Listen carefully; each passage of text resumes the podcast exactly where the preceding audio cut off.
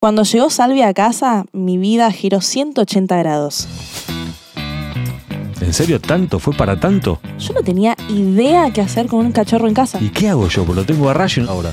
Llegó recién. Quédate tranquilo, yo te voy a contar todo lo que aprendí con Salvia y vamos a invitar a un par de especialistas para que nos cuenten qué es lo mejor que hay que hacer. Excelente, porque no tengo ni idea y ahora tengo un cachorro en casa.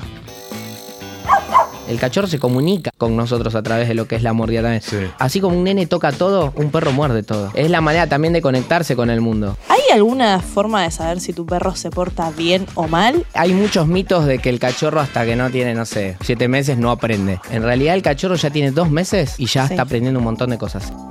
Mi nombre es Rosario Beltrán.